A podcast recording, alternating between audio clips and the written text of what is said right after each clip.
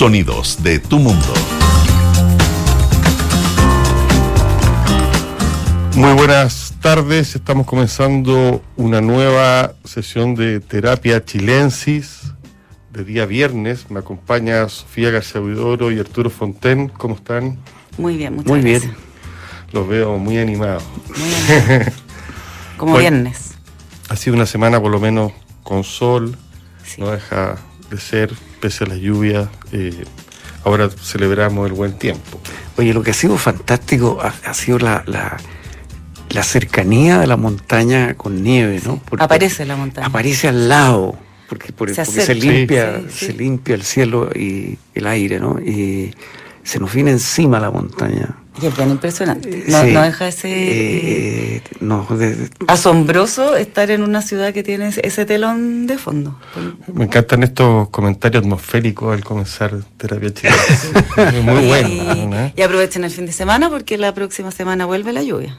Bueno, pero qué bueno. Sí, no, en buena hora. de manera absolutamente arbitraria, debo confesarlo, pero con fe en la plataforma del pueblo, que es YouTube, me metí. Yo no sé si YouTube te va, a ti te va a clausurar o te va a transformar en, en YouTube. Influencer. Sí. No sé, me clausuraron ya en Instagram, así que espero se no me dejan poner likes. Bueno, eh, pero en YouTube, que es un lugar donde sube las películas y las bajan de manera eh, más o menos cada 15 días y que yo exploro, me encontré con una película de Werner Herzog que es magnífica y que además Arturo Fontel la conoce muy bien, que se llama El Enigma de Caspar Hauser. Es una película del año 1974, una obra maestra, a mi entender, Absolutamente. que está inspirada en un caso real, una película de época que trata de un sujeto que es eh, encontrado en un sótano, que vive en un sótano, y que de manera repentina un señor oscuro lo saca de ese sótano, lo deja un día cualquiera en la plaza de Nuremberg. Esto ocurre en Alemania, estamos a principios del siglo XIX.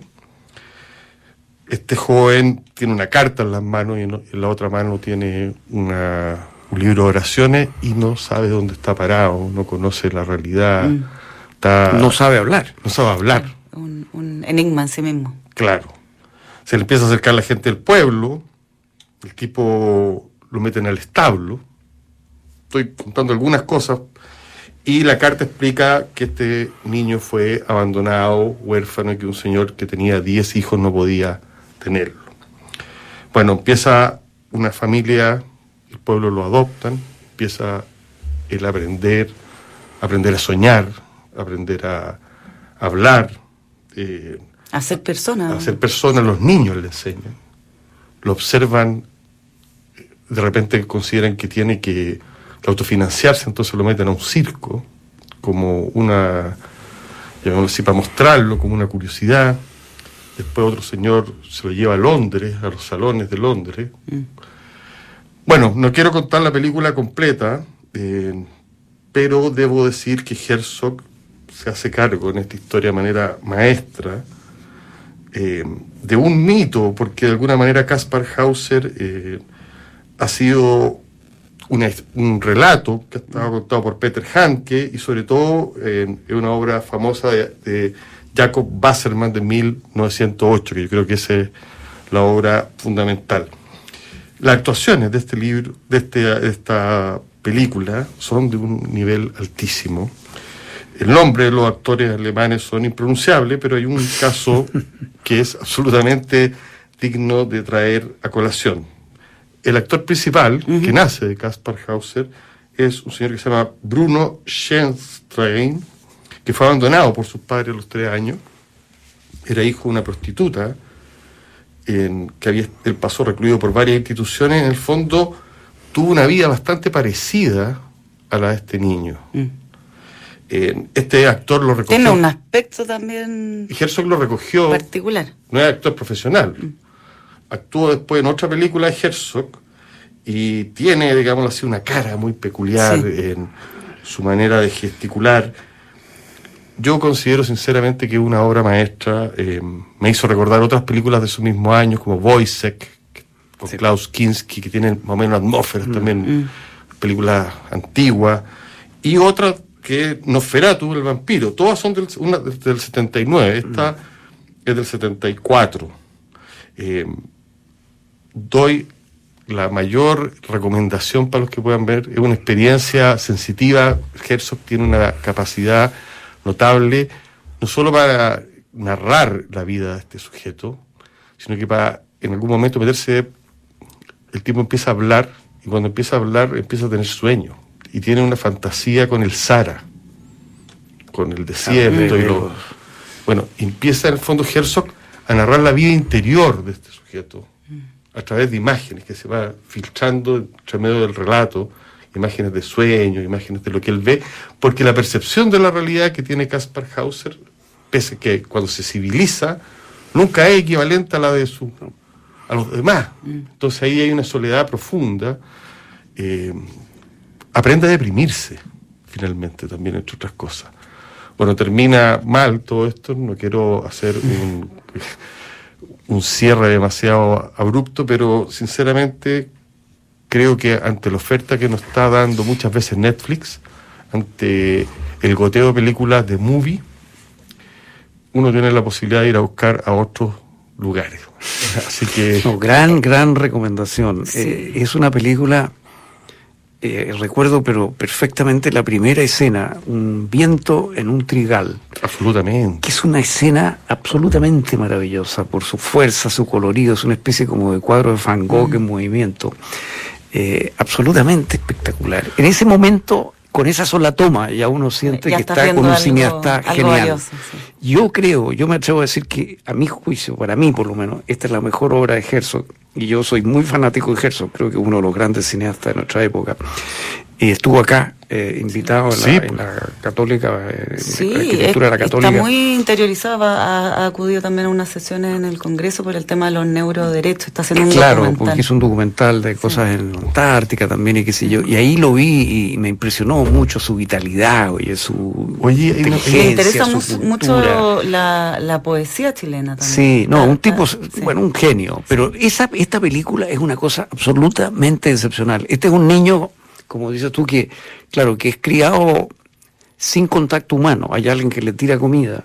mientras duerme. Y, y- y- y mientras duerme, él no ve a nadie, o sea, él es criado como un animal, digamos, una especie de...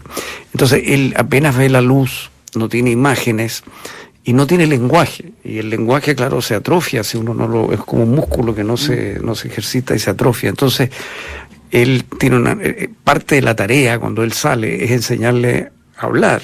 Y a medida que él aprende algo, va descubriendo, como tú bien planteaste, lo que es soñar, lo que es imaginar, incluso lo que es entristecerse.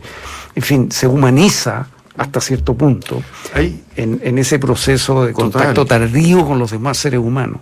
Yo me fijé eh, que Herzog, una de las gracias de esta película, a mi entender, es que va filmando con mucha delicadeza, tal como filma un, un trigal, filma una vaca, filma los distintos animales, porque en el fondo su mirada al ser humano, a este joven, es un animal, Bueno, Todo- yo creo que esa es parte de justamente de la, de la, de la genialidad de la cámara, que, que es una cámara que está siempre como muy cerca de, la, de lo que uno podría imaginar es la mirada de, de este niño, digamos. Claro, el ambiente. Eh, Entonces todo tiene una Claro, fuerza. ve- ver el mundo como lo ve él. O sea, él- Eh, Hay mucho de eso en la película. Ve, por ejemplo, por decirte cosas, otros animales que se le acercan y con los cuales, te- bueno, sueña con camellos, cabras, vacas, eh, que aparecen y, y desde el punto de vista de él son entre amenazantes y cercanos. Tiene una peculiaridad esta película, que es que este joven no tiene instintos sexuales ni es rabioso. Porque Como un animal podría ser. como podría ser un animal, Sí, sí. una bestia, eh, digamos así, amarrada. Mm. Entonces uno espera en algún momento eso y no está, porque de alguna manera, me parece bien interesante pensarlo, eh, lo que sufrió en esta infancia fue una especie de castración también, de, del el amor no entra. Un- Dentro de las cosas que no puede aprender, de repente le pregunta como a la señora que, que le enseña, su especie de mamá postiza, que para qué sirven las mujeres. Una pregunta doble. ¿eh? Claro, es que da la impresión de que es como un niño que ha vivido tan, tan tapado en este sótano, tan desconectado, que como que todo lo que significa desear es Mm. casi algo que está fuera. Claro, no, no le llega el lenguaje para, para eso. diría, Empieza todo eso a aparecer en el contacto humano. Entonces, es una película muy profunda, porque es una película sobre, sobre lo que es ser un ser humano y hasta qué punto eso significa pertenecer a un grupo, a una sociedad, a estar en, en una interacción con gente. El valor de Ser las un- reglas. Claro, ser un sujeto. Claro, sí. claro, la sensación de la sociabilidad como algo absolutamente esencial al lenguaje y, y a la vida y a la capacidad incluso de, como tú dices, de soñar. De, eh, eh, eh, no, es una película fenomenal. Y la, y la historia de Casper Hauser, además de, de esta película y de otras, también ha aparecido en la música e incluso se usa en la psicología para describir eh, dos tipos de, de fenómenos. Uno son los niños que crecen eh, en el fondo sin cariño, sin eh, afecto, y eh, lo, también por la etología, que es la psicología animal, para distinguir el comportamiento instintivo del comportamiento aprendido, Aprendido, como el claro. síndrome Casper-Hauser. ¿Cuán- ¿Cuánto está en, en lo más recóndito del interior de este ser humano y, y cómo eso se activa en la medida en que va Claro, en, en- en teorías del lenguaje también es un ejemplo que siempre se discute, Mm. cómo se interpreta. Por ejemplo, Chomsky, que sostenía que tenemos una, una especie como de gramática universal en el cerebro, digamos, de alguna manera, y que subyace a todas las gramáticas Que hay que reales. activarla. Ah, Claro. Sostenía que eso requería ser activado por la sociabilidad. Otra gente usaba el ejemplo para refutar a Chomsky. Es decir, justamente esto revela que no hay tal gramática universal subyacente, simplemente no hay nada. Hay que crearlo en la interacción humana, ¿no? Pero es que la, yo creo que la gracia de, de la película es la ambigüedad que tiene, eh, como que permite que no, no se acaben las interpretaciones nunca. Y también eh, está contando algo así, tengo la impresión yo, como un mito. Es muy romántica a nivel de, de- de imaginario, ¿ah? los, los paisajes, eh, romántica en el sentido profundo, no es que Sí, sí, acontezcan sí. romances, sino que de cómo de Goethe. Sí, hablando, sí, no, sí. hay, eh, bueno, Eh, hay, algo, sí, hay algo de eso. y, y la mirada de- de- del director un poco, hay algo ro- eh, rusoniano, porque él- Totalmente. Él, está, él es un ser puro de alguna Sí, manera. por eso se está discutiendo eso, hasta qué punto, es una discusión casi filosófica que no, no vamos a desarrollar acá, pero, pero que pone una película, eso es la gracia también, existe este buen salvaje. Eh, claro, exactamente, ese, ese es el tema, él lo ve un poco así, digamos, ¿no? Y, y- pero por otra parte es un, es un buen salvaje que, que- que tiene una vida muy minúscula, muy limitada, digamos, ¿no? Muy pobre. Ese, es el otro lado, pero, pero eso está. Pero sobre todo hay que insistir, oye, en la cámara, en, en la fotografía. es una cosa extraordinaria, Oye, absolutamente Oye, ¿se ve bien esta versión YouTube? Se ve bien, está también la película eh, de Herzog, la, una de sus las primeras que hizo, está con enanos, y que los enanos es otro tema que aparece acá, porque cuando está, eh, se llama también los enanos empezaron pequeños, también está eh, en YouTube, y aquí aparece cuando está en el circo un enano que es igual a Mozart, pero enano. Pero enano. Y esa era una de las maravillas que había que mostrar. Y había otro que era otro enano que cumple el papel de un, de un antiguo rey desterrado y viejo, que está sentado y su único eh, territorio es el sillón. Bueno, y al lado de esto está Caspar Hauser, en un circo. Impresionante los personajes secundarios eh, de estos actores que me encantaría dar su nombre para alabarlo, son notables, uno cree todo, y la elocuencia. Bueno, este, este de, del de Capa, el, el de la película esta que Sí. estamos hablando de, de Capa Saura, es, es, es espectacular el actor. oye. El principal es un genio rarísimo, pero todo- todos los que lo todo- siguen alrededor, es- el doctor, el, el que lo está cuidando, la señora, o sea, uno tiene duda alguna de que primero que nada estamos en la época. El respeto por los... la- está muy bien filmado eso. O sea, porque hay, hay directores que, que un poco se saltan. ¿no? Aquí, por ejemplo, hay interiores de casa. No Eso solo está paisajes. magníficamente Eso es magnífico. ¿Tú te reconstruido. cómo se vivía en, en la parte religiosa también aparece. Lo tratan de convertir al, al cristianismo, cosa Claro. que. Entonces, ahí no le entra Caspar. Entonces ahí, bueno, muy interesante, la, lo dejo planteado. Sofía, Gran yo sé película. que tú le pusiste mucho más rock and roll que, que nosotros, así que cuéntanos. Le puse pantalla gigante. También. que viene siendo un, un diferencial eh, ca- cada, vez más. Fui a, las salas de cine a ver la Elvis, la versión Elvis de Baz Luhrmann, este director australiano. Primero, ahí al, al momento de comprar la entrada me percaté que dos horas 40 de duración, igual, igual eh, intimidante. Y eh, bueno, sabiendo que se trata de la vida de Elvis Presley y también de Lurman, que tiene esta cinematografía tan recargada, por así decirlo, como eh, Moulin Rouge, eh, Romeo y Julieta, Gran Gatsby, dije, pues puede que esto sea agotador.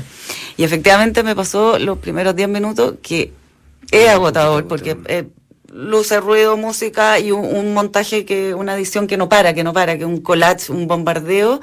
Y dije, esto va a ser, eh, voy a salir acá despliegue que me eh, mata. extenuada. Y no, no sé si yo me acostumbré o, eh, o baja un poco la, la, la intensidad. Ahora está todo el tiempo, es una especie como de, de videoclip eh, de, Así, ¿eh? de 2 horas 40, bien intenso el, el- la- como el, Mm. el montaje sobre todo. Y recargadísimo de eh, estímulos visuales, eh, como es Lurman, pero Elvis lo vale todo. Y eh, al, Así, al- sí, sí. Está muy bien dado. ¿eh?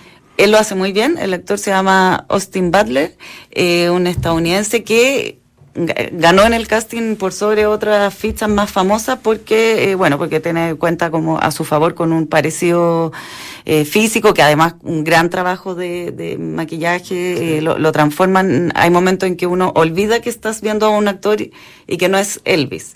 Y eh, logra muy bien todo lo que sucede en el escenario. Y te diría que de la película eso es lo que vale la pena, porque el guion no es mucho. Oye, qué, qué- qué difícil, porque una cosa es encarnar a un personaje sobre el cual hay una, una foto, ponte tú Churchill, algunas imágenes, pero un poco estereotipada, ¿no? Mm. Y, y- y hubo esa película de Churchill fantástica hace un tiempo atrás, una muy buena, muy convincente era la, la- la manera como parecía Churchill. Pero el caso de Elvis es mucho más desafiante, porque ahí está lleno de imágenes de él en vivo, no de fotos, sino que de él en vivo. Y hizo película, además, como si Hizo película, y su movimiento eh, parte muy importante de, de su éxito, digamos, Claro. lo, lo que lo, lo que lo diferenció de otros, la pelvis de Elvis. Y, mm, y efectivamente me sucedió, al igual que, la- la- las que iban a los conciertos, en unas primeras escenas, la, la historia está contada por el general Tom Parker, que fue el manager, digamos, de Elvis durante toda su vida, y que eh, eso yo no, no manejaba ese dato, fue como quien lo creó y quien lo destruyó también, porque Elvis murió a los 42 años, jovencísimo.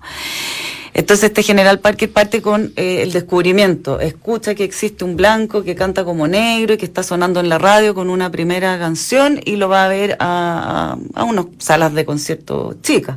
Y ahí está este Elvis en versión jovencito, rodeado de su familia, todo un ambiente muy religioso. Bueno, ahí él, él partió eh, su amor por la música con el gospel, como en esa, en esa versión. Pero sucede esto de que se le mueve, se le mueve el cuerpo, se, se, se, se le menea la, la pelvis y eh, está ahí súper exagerada, pero muy vibrante la reacción del, del público y en particular de las mujeres. Este desconcierto, como, ¿qué está sucediendo? ¿Qué, qué, qué es esto? Nunca se había visto a alguien moverse así. Después, eh, Y ahí yo como que ya pasé a compartir el entusiasmo de, las Ahí chicas. te entregaste de- sí, dije todo va a estar bien. Esto, puedo estar aquí tres horas y ser feliz. parece que esta cuestión de, de los movimientos no deja de ser im- impresionante, porque hay, eh, muchos años después, ya en la época del punk, está Ian Curtis, que es el vocalista de que murió también muy joven, un mito, el vocalista de Joy Division. Y que es epiléptico. Entonces de repente tiene unos bailes Mm. epilépticos arriba del escenario, son alucinantes. Mm.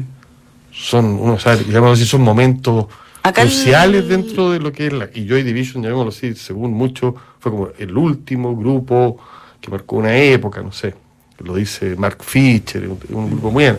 Bueno, a propósito de Mark Fisher, que en, en, uno de sus libros desarrolla mucho la historia del hermano mellizo de Elvis, que también aparece en la película muy por encima.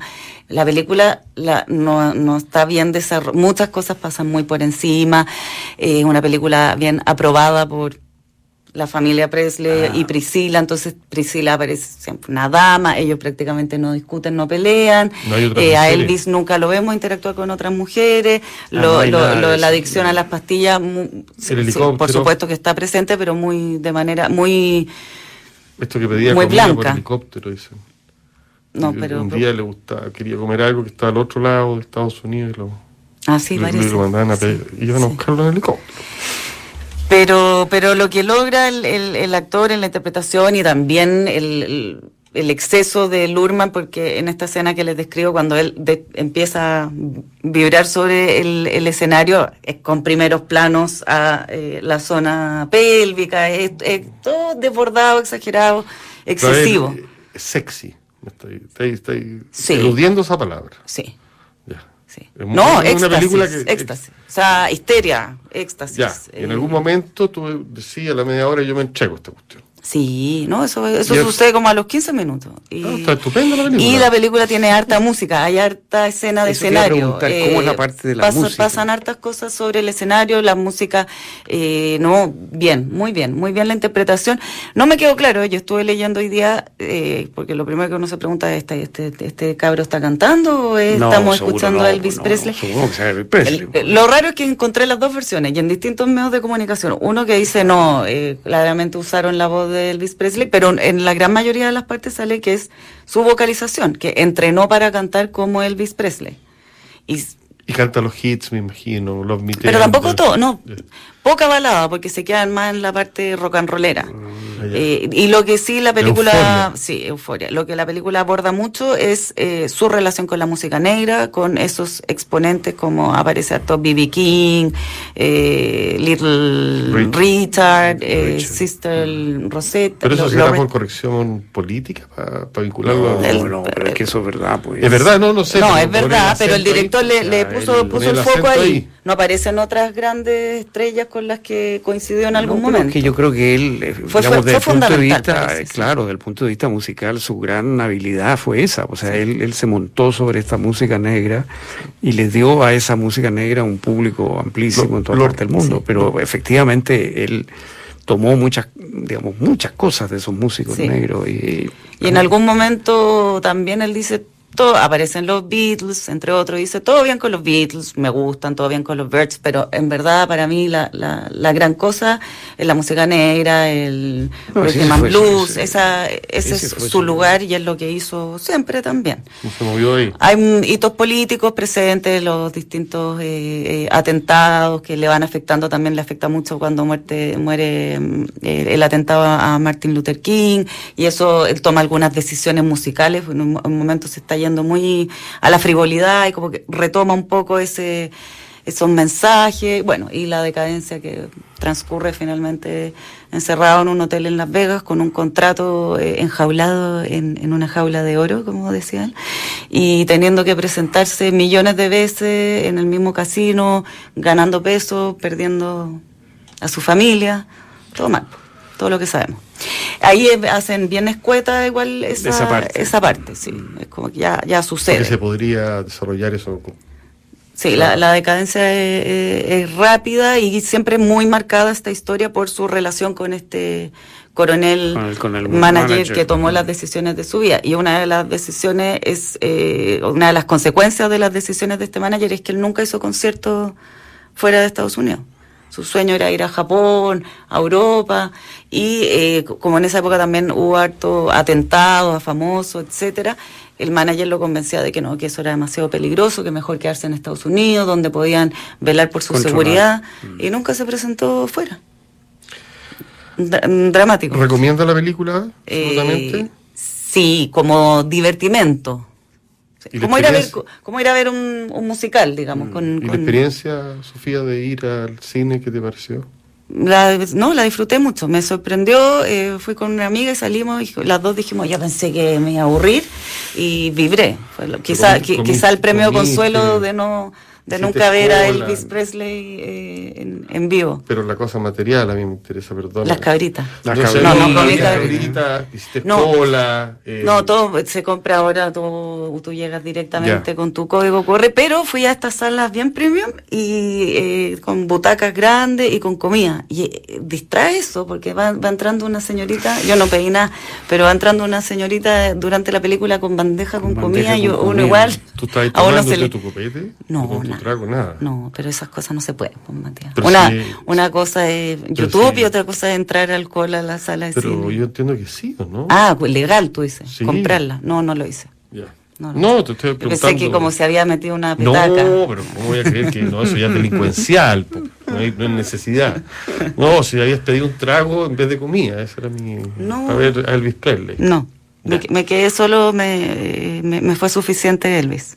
Pero qué fantástica la experiencia de, de que se encienda la pantalla y tú no vas a tener ninguna interrupción, Sí. ninguna posibilidad de interrumpirte. Y no puedes ni mirar el teléfono. ni detener la película porque de repente te acordaste de algo. No, no, simplemente la vida desaparece, lo único que hay es la pantalla. Sí, Es- esa y- experiencia es maravillosa. Y claro, la, la, como la, estás abducido ahí, en, en, ese, en ese momento, en ese Y, y presente. el salir de ahí. Que, Sí, ven como que vuelves al mundo, Sí. es como una especie de... Claro, era entretenido. Yo no va conversando sí. de la película con, No, con, es con tu acompañante. Muy distinto que ver una película sabiendo que la puedes parar, que, Sí. que te puedes... Es un tipo de película que, que vale la pena ver en el cine, por, por, por la música, por, por el look Claro, también, la- claro, eh, el- todo lo que es ambientación, maquillaje, eh, ropa, espectacular. O sea, después yo llegué a, a buscar fotos de Elvis, a comparar todas las tenías y Era así. todo impecable, sí.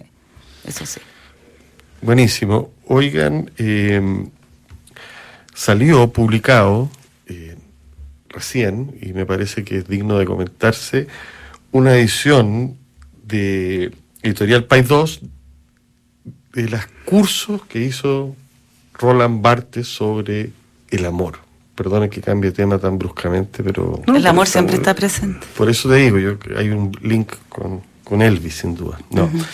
Eh, se llama El discurso amoroso, seminarios de la École Pratique, año 1974-1976, seguido de los fragmentos para un discurso amoroso inéditos. Roland Barthes, escritor, semiólogo im- importante, empezó en el año 74 a investigar el amor. Era un momento donde estaba absolutamente pasado a moda este concepto. era obsoleto. Entonces, iba a publicar el 77 fragmentos de un discurso amoroso que es una obra magistral, a mi entender, eh, donde mezcla la teoría con la experiencia y que conmueve, sin duda, y a la vez hace pensar. El libro que está recién apareciendo lo que hace es reunir todos los documentos que tenía partes para armar estos seminarios que terminaron en el libro. Son impresionantes. El enamorado es el semiólogo salvaje en estado puro, dice. Se lo pasa leyendo signos. No hace otra cosa. Signos de felicidad, signos de desgracia, en la cara de los demás, en sus comportamientos. Está realmente al acecho de los signos. Eh, a mí me parece que los cursos que hizo este señor, este gran escritor Roland Barthes, hay otro que se llama Cómo vivir juntos, que lo podría leer todo Chile ahora, eh, y otro que se llama La preparación de la novela. Como ir juntes. Sí, cómo vivir- sí, bueno, habla todo eso. Bueno, tenía Barthes, no había computador, entonces él lo que ocupaba eran eh, fichas. Claro. Entonces lo que estamos hablando es un conjunto de fichas de una erudición. O sea, este libro empezó como una investigación sobre el Werther de Goethe y después se fue, fue agarrando Roland Barthes, su, su voz se lo fue tomando, digamos así. Pero una cantidad de lectura. O sea, yo lo recomiendo como un ejercicio para pensar sobre el amor. Este curso, no, no solo los fragmentos de un discurso amoroso, sino que este conjunto de notas, para cualquiera que esté interesado, hay otros libros que están circulando, Elogio al Amor, de Alain Badiou, eh, el libro de Anne Carson, Eros Dulce Amargo, pero todos son, llamémoslo así, notables, cada uno en sus dimensiones, pero esto estamos hablando es el conjunto de apuntes de un sujeto que se obsesionó mucho tiempo. Ya no es el libro, entonces uno puede entrar por uno o por otro costado, eh, fragmentario absolutamente, y la cabeza de Roland Barthes, o sea, El amor en Oriente, o sea, la cantidad de referencias que hay.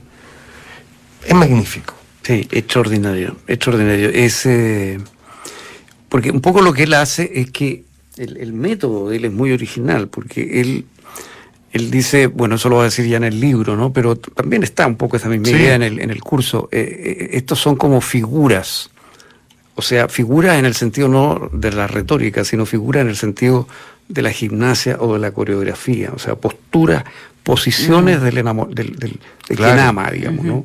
Posturas o posiciones en el sentido de, entonces, por ejemplo, los celos, por ejemplo, la, la sensación de estar ante un abismo, La espera. eh, la espera, las cartas, eh, tiene El abatimiento. un, un- claro, el abatimiento, el, el- el rival, ¿no? En fin, eh, hay un- una reflexión muy bonita sobre lo que es el, el- yo te amo, ¿no? Y, el- y la respuesta, y yo también, ¿no? Que, que- que en el libro está, pero aquí me parece que está como más esponjado. ¿no? Totalmente, todo ¿No es esponjado.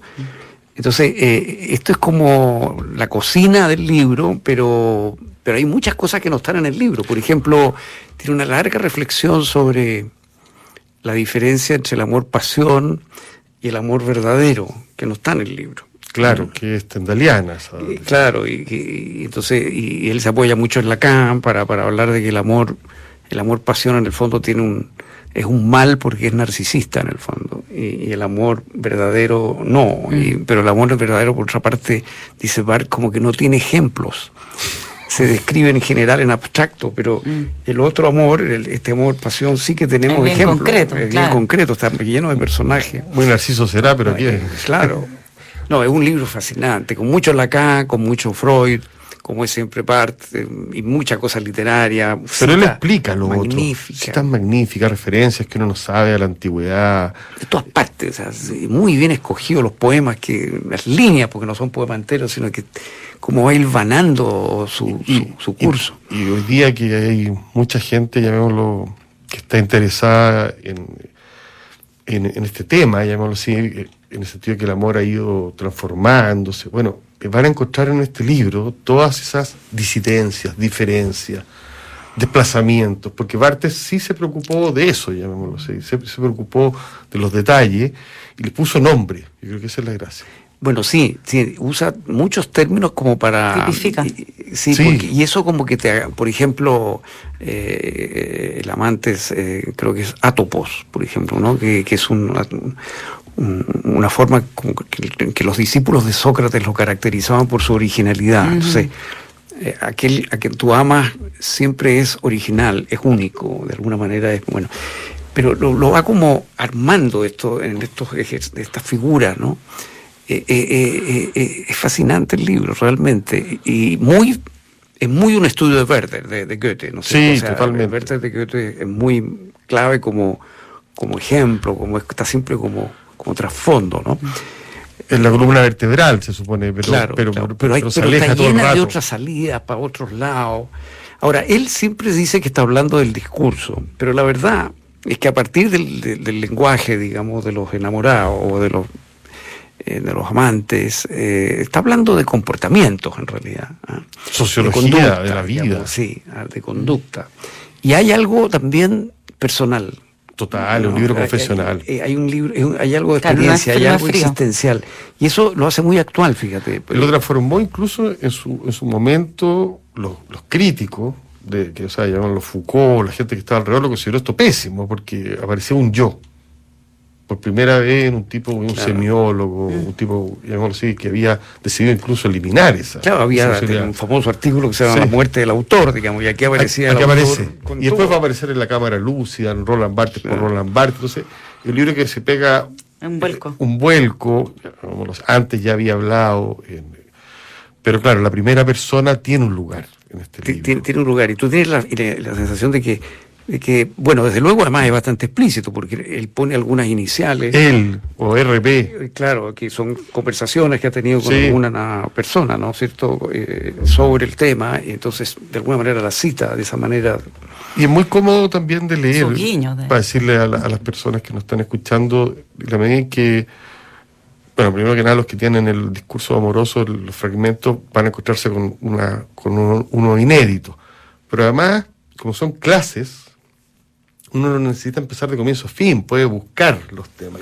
Tiene algo así de diccionario. Sí, sí. Y en ese sentido, eh, a mí me gustan los libros que, que uno puede entrar a leerlos por donde quiera, digamos así. Bueno, y no pierde, curiosamente, pese a que es un, un, un curso, digamos, Sí. una secuencia, no pierde esa cosa fragmentaria. Para ¿no? nada. son- Funciona. Son, unidades que pueden funcionar un poco independientes incluso. sí, En totalmente. ese sentido es una lectura muy, muy, muy atrayente.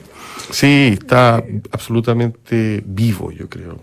El, el Y este me parece amor. que es el, el- de los cursos de Barthes, me parece que este es el más antiguo de los que se ha publicado. Yo creo que el, Sí, el- último, yo recomiendo a las personas Pero en fecha me refiero más hacia sí, atrás. sí, ¿no? sí, sí, sí, sí. Eh, Cómo vivir O sea, juntos es otro que circula por ahí, que habla justamente de esta idea. Y hay otro que se llama La preparación de la novela, pero cómo vivir juntos es interesante para este momento que estamos viendo, lo digo en serio, Mm. porque se plantea todas las disposiciones que tienen los sujetos ante el otro, desde los eremitas hasta las comunidades, pasa por una cantidad de análisis. Bueno, eh, es otro tipo de lectura, leer cursos de profesores eminentes, que también lo hay de Nabokov, hay que decirlo, lo Sí, hay de, bueno, de Foucault, de. Foucault, de George Steiner. Entonces, es, es un género. Tú, Sofía, estás en otro género, yo veo. No, yo quería eh, cerrar eh, recordando que este domingo se acaba en el Museo Precolombino una, la muestra de aniversario de eh, 40 años, 40 siglos. Vale muchísimo la pena, además que tiene una, una museografía muy eh, particular, muy interesante el despliegue de, esta muestra. Así que para a mí me ha sucedido que dije, ah, pero va a durar eternamente y fue esta semana. Así que para, para quienes no se la quieran perder es hasta el domingo. Y también ahí en el Precolombino hay una exposición nueva que se llama Relatos del Pachacuti de un joven artista, el más joven en exponer en el precolombino, tiene 24 años, que se llama Clemente Macay y que mezcla, eh, en el fondo, resignifica piezas eh, de, de- de pre- prehispánicas, pero con... eh, con, eh, con Ahí como, con eh, perdón me, me compliqué pero en, en los las imágenes hay elementos contemporáneos, por ejemplo, alusivo al estallido social, al COVID, entonces un, eh, un, un relato del hoy, pero usando las formas del, del pasado. Vale la pena. Sí, vale la pena. Eh, hay que decirlo antes de irnos también que hace muy poco tiempo atrás, no sé con exactitud, una huelga de más de un mes de toda la gente de los museos Mm. y que ha pasado colada. Yo creo que hay gente que Pero se acabó. se acabó, sí.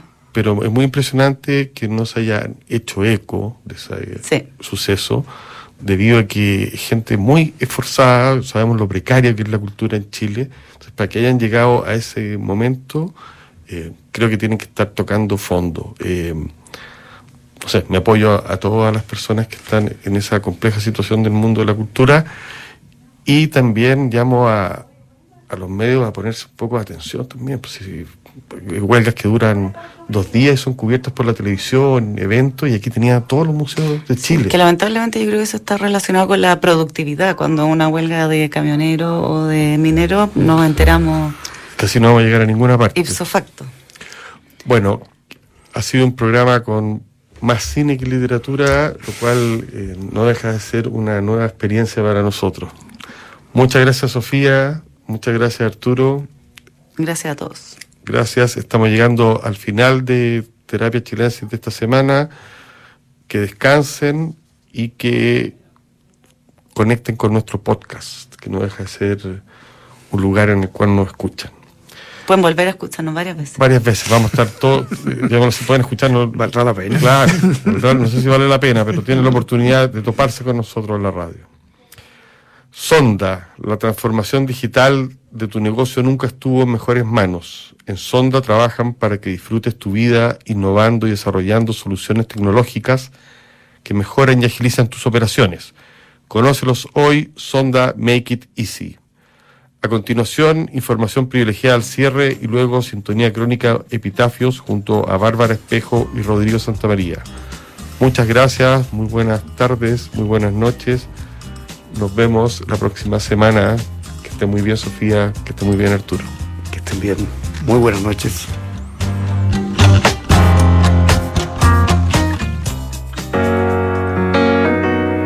En Sonda, trabajamos para que disfrutes